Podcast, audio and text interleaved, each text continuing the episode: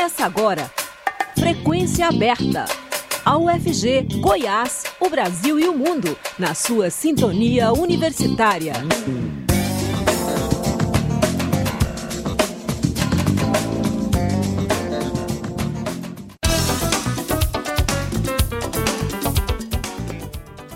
Olá, boa tarde. Está começando no seu rádio 870 AM, o Frequência Aberta. Eu sou o Delfino Neto, sigo com você até às 5 e meia da tarde com as principais notícias de hoje. Você pode nos ouvir também pela internet, no site da Rádio Universitária ou por meio do aplicativo Minha UFG.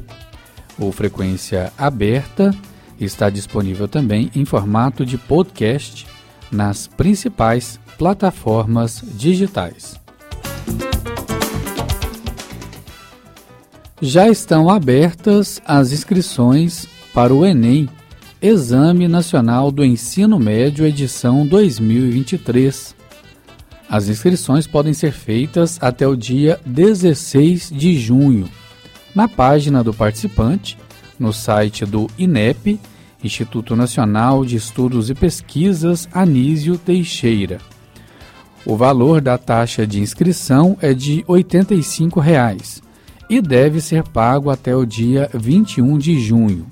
As provas estão marcadas para os dias 5 e 12 de novembro. O Enem é usado por instituições públicas de ensino e também as privadas na seleção de estudantes para preencher as vagas em cursos superiores. Os resultados também servem de parâmetro para o acesso a programas como FIES, Fundo de Financiamento Estudantil. As notas do Enem também podem ser aproveitadas nos processos seletivos de instituições portuguesas que possuem convênio com o INEP. Programa para baratear carros sofrerá mudanças para beneficiar também ônibus e caminhões. A reformulação será anunciada nesta segunda-feira, como informa o repórter Gabriel Brum. O programa para deixar carros populares mais baratos mudou e vai dar prioridade a ônibus e caminhões. O ministro da Fazenda, Fernando Haddad, deu a informação a jornalistas na manhã desta segunda-feira. As mudanças devem ser anunciadas hoje.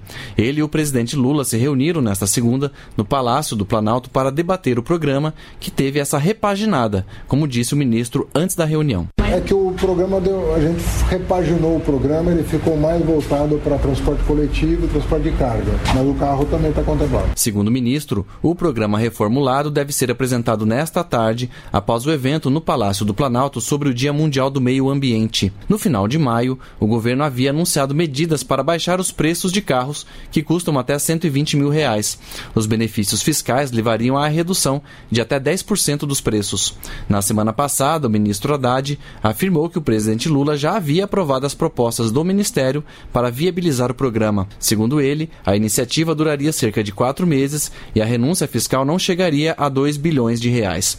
Outro assunto que estava na pauta do encontro entre Haddad e Lula era o programa Desenrola, que pretende renegociar dívidas de pessoas físicas. Da Rádio Nacional em Brasília, Gabriel Brum. Bolsonaro omitiu 27 bilhões de reais de balanço para pagamento de restituição do imposto de renda. De acordo com o relatório de contas do último ano do mandato do ex-presidente, feito pelo TCU, Tribunal de Contas da União, o governo anterior não provisionou cerca de 27 bilhões de reais para as restituições no posto de renda pessoa física deste ano. No documento obtido e divulgado pelo jornal Folha de São Paulo, os auditores informaram não ter encontrado o reconhecimento da obrigação. O TCU disse já ter enviado recomendação à Receita Federal para corrigir o problema. Os técnicos do tribunal teriam encontrado três inconsistências e uma irregularidade nas contas do ex-presidente Bolsonaro, mas nada grave, segundo os auditores. O julgamento das contas de Bolsonaro é nesta quarta-feira, dia 7. De acordo com os ministros do TCU, as contas do governo anterior devem ser aprovados, aprovadas com ressalva. Relatora apresenta nesta terça-feira plano de trabalho da CPMI dos atos golpistas. A comissão já recebeu mais de 600 requerimentos, como informa o repórter Renato Ribeiro. A CPMI, Comissão Parlamentar Mista de Inquérito, que investiga os ataques golpistas de 8 de janeiro, apresenta nesta terça-feira o plano de trabalho da relatora senadora Elisiane Gama. A comissão já recebeu mais de 600 requerimentos, desde convites e convocações até pedidos de quebra de sigilos.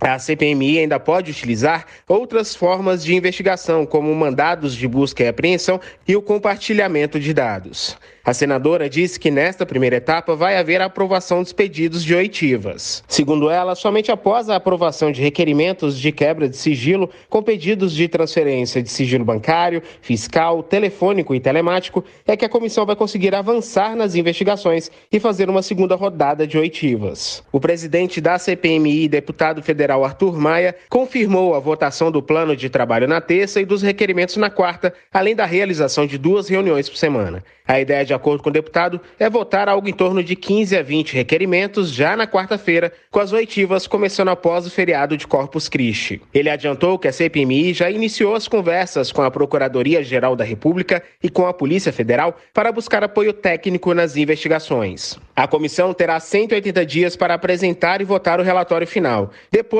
essas informações são encaminhadas ao Ministério Público, à Polícia Federal ou a outros órgãos para tomarem as medidas cabíveis. A CPMI mista é composta por 16 senadores e 16 deputados. A apresentação do plano de trabalho deveria ter acontecido na semana passada, mas foi adiada por conta da votação no Senado da medida provisória que reorganizou os ministérios do governo Lula. Da Rádio Nacional, em Brasília, Renato Ribeiro. Atos marcam um ano de assassinatos de Dom e Bruno. Viúva de jornalista e líder indígena do Vale do Javaí, participaram. Mais detalhes com a repórter Tatiana Alves.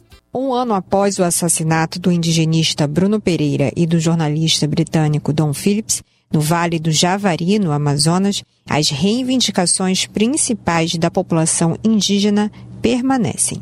Para lembrar a data, foram organizados protestos em diversos locais do país. Atalaia do Norte, Belém, Brasília, Campinas, Rio de Janeiro e Salvador. Em Londres, na Inglaterra, também houve atos. Um ato na praia de Copacabana, na Zona Sul, marcou as manifestações em solo carioca. Entre os presentes, a viúva de Dom Phillips, Alessandra Sampaio, cobrou mudanças na administração dos territórios amazônicos no sentido de protegê-los das organizações criminosas que atuam na Amazônia. Essa rede criminosa se aproveita de uma pobreza que existe na região, uma falta de, de oportunidade de trabalho, arregimentam pessoas para trabalharem no garimpo, para trabalharem desmatando floresta. E quando a gente vai mudar isso? Que a gente vê isso desde sempre. Quando que a gente vai ver uma mudança nisso? Vai precisar morrer mais jornalistas lá? Vai precisar morrer quantos indígenas? Quantos ativistas vão precisar serem mortos? Entendeu? Para ter uma mudança real. Outra presença foi a do líder indígena e integrante da União dos Povos Indígenas do Vale do Javari, Beto Marubo. Além de uma união de forças governamentais, ele defende que haja independência e poder de polícia para que a Fundação Nacional dos Povos Indígenas possa atuar. Polícia Federal, IBAMA, Força Nacional junto, numa perspectiva de curto, médio e longo prazo. As infraestruturas da FUNAI são muito precárias na região. A FUNAI precisa ter a sua autonomia. Estamos vendo agora a FUNAI aos frangalhos, né? Não tem como enfrentar a questão lá no Vale do Javari. Por exemplo, a FUNAI é necessário regulamentar o poder de polícia da FUNAI para enfrentar essas questões. Como um órgão que detém uma responsabilidade de proteger terras indígenas, vai enfrentar pessoas armadas. Três pessoas acusadas acusadas de participação nas mortes estão presas, aguardando julgamento. As autoridades policiais colocaram sob suspeita pelo menos oito pessoas por possível participação nos homicídios e na ocultação dos cadáveres. Segunda maior terra indígena do país, o Vale do Javari fica nos municípios Atalaia do Norte e Guajará, no Amazonas. A região abriga a maior concentração mundial de povos isolados, com 64 aldeias, 26 povos e uma população de 6 mil pessoas, que enfrenta a pesca ilegal, a retirada de madeira e o tráfico de drogas. Bruno Pereira e Don Phillips foram mortos em 5 de junho do ano passado, quando viajavam para entrevistar líderes indígenas e ribeirinhos em comunidades próximas ao Vale do Javari. O jornalista britânico preparava um livro sobre a Amazônia.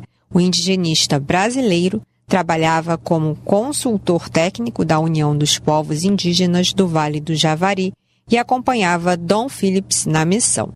Da Rádio Nacional no Rio de Janeiro, Tatiana Alves. O deputado federal Ricardo Salles, do PL, anunciou nesta segunda-feira que desistiu de concorrer à eleição para a Prefeitura de São Paulo no ano que vem. A decisão do ex-ministro do Meio Ambiente do governo Bolsonaro foi anunciada pela emissora de rádio bolsonarista Jovem Pan e ocorre após ele ter criticado o líder do seu partido, Valdemar da Costa Neto, por gestos de aproximação com o atual prefeito da capital paulista, Ricardo Nunes, que é do MDB. Com a aproximação do PL do governo de Nunes, Salles viu seu plano de concorrer com o apoio do ex-presidente Jair Bolsonaro ameaçado. Ao jornal Folha de São Paulo, Salles disse que não foi ele que desistiu, mas o partido desistiu dele. Agora são 5 horas 12 minutos, a gente faz o intervalo e volta já. Frequência Aberta volta já. Jornalismo com imparcialidade. Rádio Universitária.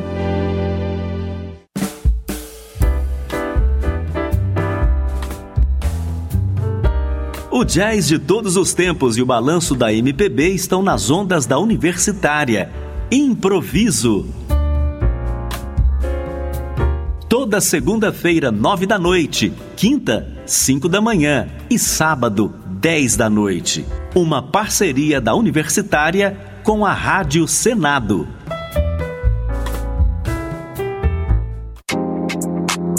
Informação de qualidade online. Acesse jornal.fg.br. As notícias da universidade, tecnologia, ciência, saúde, humanidades, arte e cultura. Jornal UFG, socializando o conhecimento. Esse é o nosso papel. Fique bem informado. jornal.fg.br. Oi, gente, tudo bem? Eu sou a Verônica Lima, repórter do 15 Minutos de Cidadania. Estou aqui para te lembrar que o nosso programa chega até você por uma parceria da sua rádio com a Rádio Câmara. No 15 Minutos você tira suas dúvidas sobre direitos e também sobre deveres. Tem uma pergunta ou sugestão de tema? Mande pra gente pelo WhatsApp, que é o 61 999 789080. Espero você. Abraço. Toda quarta, 7h15 da manhã. Estamos apresentando Frequência Aberta.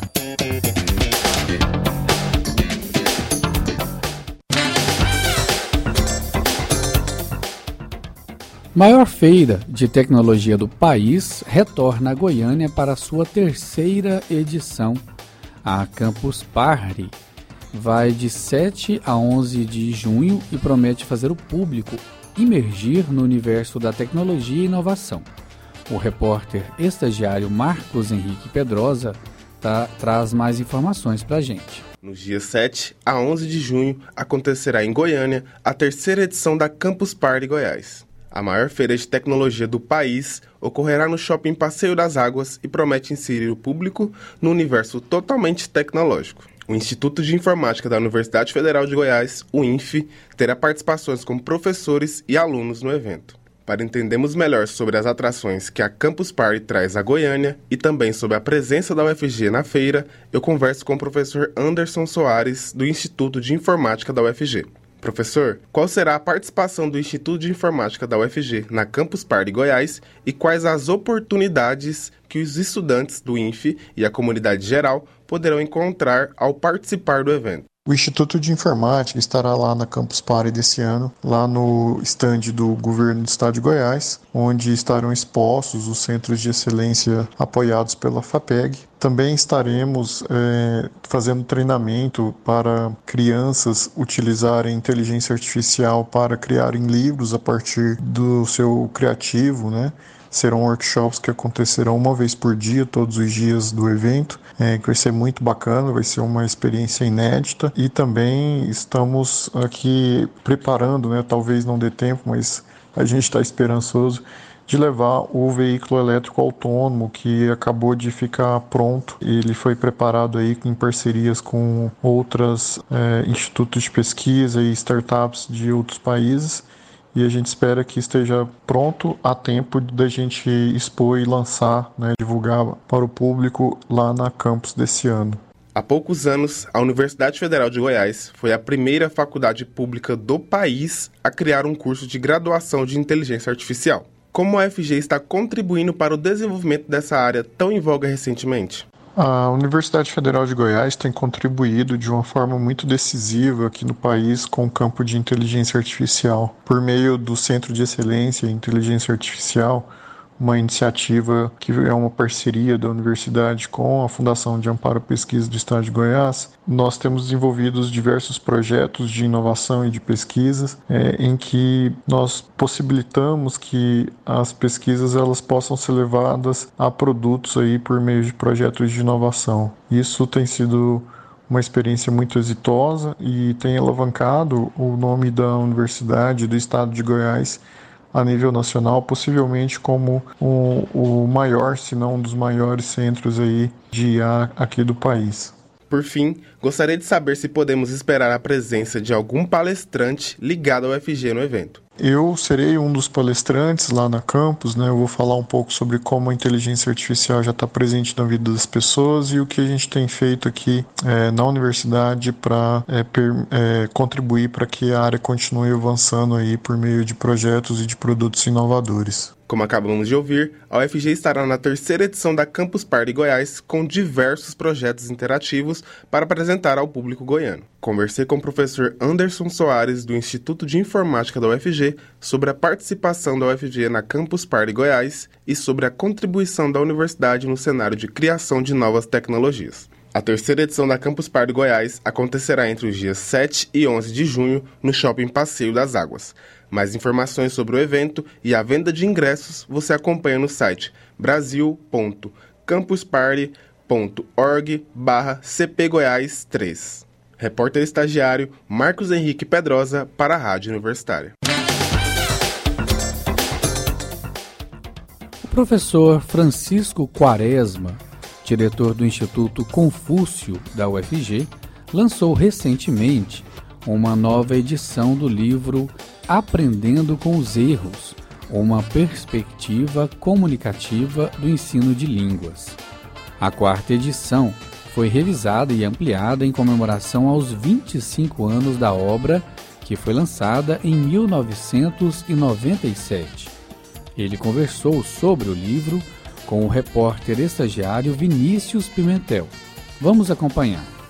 O professor Francisco José Quaresma de Figueiredo lançou o livro Aprendendo com os Erros Uma Perspectiva Comunicativa do Ensino de Línguas durante o segundo Congresso de Integração de Saberes da Faculdade de Letras da UFG. A obra possui uma linguagem acadêmica, porém é de cunho didático reflexivo e traz vários exemplos para que o estudante se arrisque sem medo de errar. Eu converso agora com o autor do livro, professor Francisco Quaresma, que é também diretor do Instituto Confúcio da UFG. Olá, professor, tudo bem? Tudo jóia, e você, Vinícius? Eu tô bem. O que te motivou a escrever o livro que você acabou de lançar? Bem, esse livro, é, é, o lançamento que ocorreu antes de ontem foi da, da, quarta edição revista ampliada comemorativa aos 25 anos da primeira edição que foi lançada em 1997, entendeu? Esse livro, na realidade, ele foi a minha dissertação de mestrado que foi transformado em livro. Né? Então, eu defendi uma dissertação sobre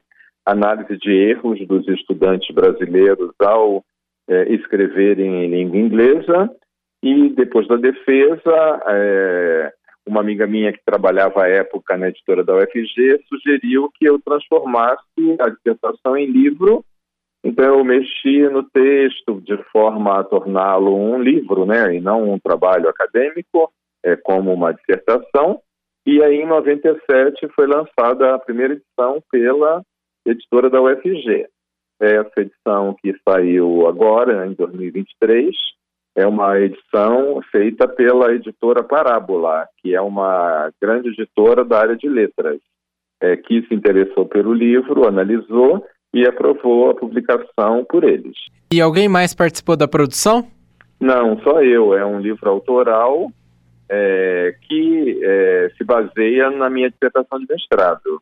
Apesar da escrita em linguagem acadêmica, a obra é acessível, professor?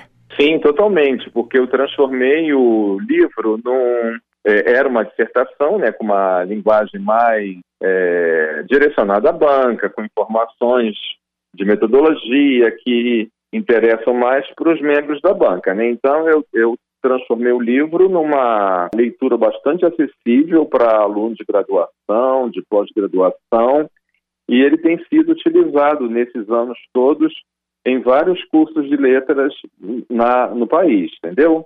Justamente porque eu trato de teorias de aquisição de língua materna, teorias de aquisição e aprendizagem de uma língua adicional, mostro os erros mais comuns produzidos por estudantes brasileiros, o que explica a produção desses erros e depois eu mostro no último capítulo algumas formas de correção dos erros, entendeu? Que o professor pode utilizar para fazer uma correção mais humanizada, né? E não algo que constranja o aluno ou que bloqueie a aprendizagem do aluno. Esse é o objetivo do texto, de tirar esse peso negativo do erro e mostrar que todos nós, ao aprendermos, erramos, né? E que o erro é necessário e, e, e importante para o processo de aprendizagem. É, que mudança seu livro propõe em relação ao ensino de idiomas que a gente conhece no Brasil? Bem, eu, geralmente é, algum, algumas localidades de ensino de línguas ainda é, mantêm uma visão tradicional de ensino de língua, muito estruturalista, né? E o meu livro propõe uma, uma perspectiva mais comunicativa do ensino, inclusive é, vendo o, mostrando quais os tipos de erro que realmente é, bloqueiam o processo comunicativo, porque muitos professores dão muita importância a todos os erros que os aprendizes cometem. E o que eu mostro no livro é que nem todos esses erros são problemáticos para a comunicação. Então a gente deve dar prioridade àqueles que realmente tornam a comunicação difícil, como por exemplo os erros de tradução quando você pega uma estrutura de uma língua e traduz ao pé da letra para outra língua. Então, isso já, já criaria um obstáculo para o processo de compreensão do que a pessoa quer dizer. Mas outros tipos de erros, como, por exemplo, é, erros é, de é, ausência do S de terceira pessoa, do singular no inglês, né, como he likes, a gente põe o S, às vezes o aluno esquece. Então, eu mostro que alguns desses erros não comprometem. Então, com o passar do tempo, a gente dando informação linguística para o aluno, ele vai compreendendo que ele precisa colocar o S, mas não precisa o tempo inteiro ficar dizendo isso para ele, entendeu? Ele vai aos, aos poucos incorporando à medida que você vai mostrando para ele a forma correta, sem necessariamente ter de corrigir o tempo inteiro. Então, é uma forma mais é, tranquila de aprendizagem, né, que, que eu tento esse livro, para que as pessoas não, não tenham medo de errar, porque tem muito estudante que, quando está aprendendo uma língua, dependendo da forma como o professor trabalha a correção em sala de aula, e também os colegas, né, às vezes rindo do, do, do, do estudante porque ele cometeu algum erro, então, o que eu mostro no livro é essa necessidade de a gente sempre conversar com os estudantes é, sobre erro e correção, entendeu? Ou seja, que o erro é comum, que não é o fato de você ter errado que significa que você é, não saiba ou que você tem problemas cognitivos, não. Ou seja, errar faz parte do processo e a gente tem de, de passar isso para o estudante, para que ele não, não crie traumas, não crie, não crie bloqueios nesse processo, porque infelizmente, a gente sabe que ainda há muitos alunos que, quando entram numa sala de aula para aprender, ele tem muito medo do, do, do, tipo de correção que o professor vai fazer. Então, a proposta é justamente é, tornar o processo de aprendizagem mais humanizado. Quais os principais gargalos na formação dos professores de língua estrangeira no Brasil? Bem, são, são vários os gargalos, né? É, existem alguns cursos de letras é, que ministram as aulas em língua portuguesa, né? Apesar de o professor estar se formando na, na língua estrangeira, né? Então isso faz com que o professor tenha menos acesso à língua que ele está aprendendo e, consequentemente, ele terá mais dificuldades para ser um professor é, com conhecimento adequado para ensinar, né? É, alguns cursos de letras ainda são duplos, licenciatura dupla, é, português e, e, a língua estrangeira, português inglês, português espanhol. Então, isso também faz com que a carga horária que ele tem na língua estrangeira seja é, diminuída para poder abrigar a carga horária da língua portuguesa. Né? Então, isso também é, pode ter um, um princípio de, de dificultador aí na formação desse professor. E a gente também percebe é, uma falta né, de é, investimento do, do Estado né, nesse professor quando ele também se forma. É, há muitas queixas de professores que, apesar de terem mestrado e doutorado, que eles não recebem enquanto professores é, por terem essa qualificação. Então, isso tem é, de, de, os professores a se qualificarem. Né? E a gente sabe o quê? Que para o professor ser um bom professor, ele tem que ter graduação, mestrado, doutorado, e ele tem de, de receber por essa qualificação. Né? Então, tem que ter uma política de pagamento do professor de acordo com essa qualificação. Então, recentemente eu fui procurado por uma professora se queixando aqui da política no estado de Goiás, que é, não, não dá aumento aos professores há bastante tempo e também não tem garantido alguns professores, por exemplo, da UEG, que têm mestrado e doutorado, de receberem de acordo com a sua qualificação. Então, como você pode perceber, são, são vários os gargalos né, que é, estão aí atrapalhando a boa formação do professor de línguas no Brasil. Entendi. E para quem se interessou pelo livro, onde ele pode ser adquirido, professor? Olha, eu, eu tenho alguns exemplares que estão lá na Faculdade de Letras, as pessoas podem entrar em contato comigo e adquirir o livro, pegar um autógrafo e se quiser tirar uma foto também. Ou quem está, quem não está aqui em Goiânia que tiver interesse pode adquirir pelo site da editora Parábola, que é a editora que publicou essa versão que foi lançada agora em 2023. Obrigado por falar com a Rádio Universitária e sucesso com o livro. Tá ok, muitíssimo obrigado, viu? Estou sempre à disposição de vocês. Eu conversei com o professor Francisco Quaresma, da Faculdade de Letras da UFG e autor do livro Aprendendo com os Erros Uma Perspectiva Comunicativa do Ensino de Línguas. Ele também é diretor do Instituto Confúcio. Vinícius Pimentel para a Rádio Universitária. E com essa informação, nós encerramos o Frequência Aberta que fica por aqui. A produção é do Departamento de Jornalismo da Rádio Universitária. A todos uma boa tarde, obrigado pela audiência e até a próxima. A Universitária apresentou Frequência Aberta. Notícias da UFG, de Goiás, do Brasil e do mundo nos 870 AM.